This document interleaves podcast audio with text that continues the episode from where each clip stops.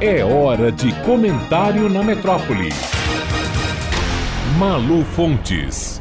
Olá, ouvintes da metrópole. O jornalismo ama se arvorar de anjo da guarda da publicação de coisas que são, diz ele, da mais alta importância para o interesse público. Pergunte a uma chefia de redação, seja de TV ou de veículo impresso ou digital, se uma vez na vida já publicou lixo informativo ou pura fofoca travestida de informação relevante. Pouquíssimas pessoas responderão que sim. Algumas até não percebem mesmo que boa parte do que publicam não faria absolutamente nenhuma falta se não houvesse sido publicado. Outras admitirão, no máximo, que se publicaram bobagens, o lixo informativo, foi porque o público quis, porque o público gosta. E dirão até que é o leitor que exige. Aí veio a economia do clique e formou a equação perfeita. Para quem adora fazer de conta que se muitos leitores clicam num determinado texto, é porque o tema é relevante, é importante, gera interesse e, portanto, é de interesse público.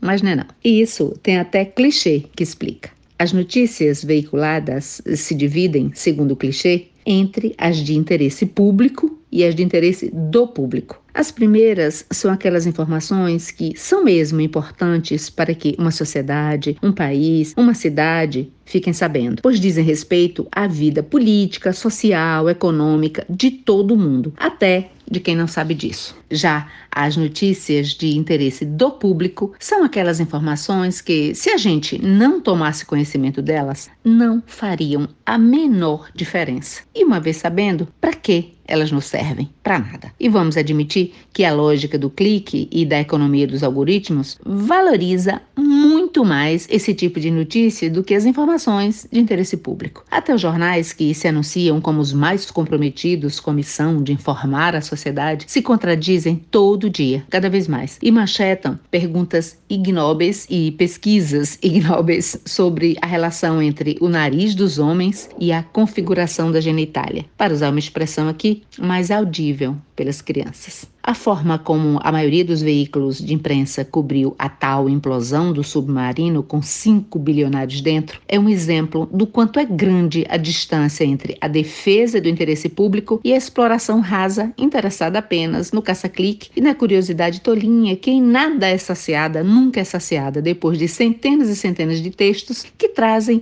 um puxadinho do tipo que anda na moda agora, tipo entenda, saiba mais, saiba como, clique aqui etc. Ninguém soube como, nem saberá, e nem soube mais. O que significa que boa parte do que foi e do que continua a ser publicado não passa de especulação, de achismo e de estratégias para que o leitor continue puxando um fio interminável para, no fim das coisas, espiar um pouquinho mais a vida dos ultra ricos. Como gastam seus bilhões? Como trocam o tédio de ter tudo por excursões turísticas ao fundo mais fundo dos oceanos e ao espaço sideral? Como copulam e até como morrem diferente? Malu Fontes, jornalista para a Rádio Metrópole.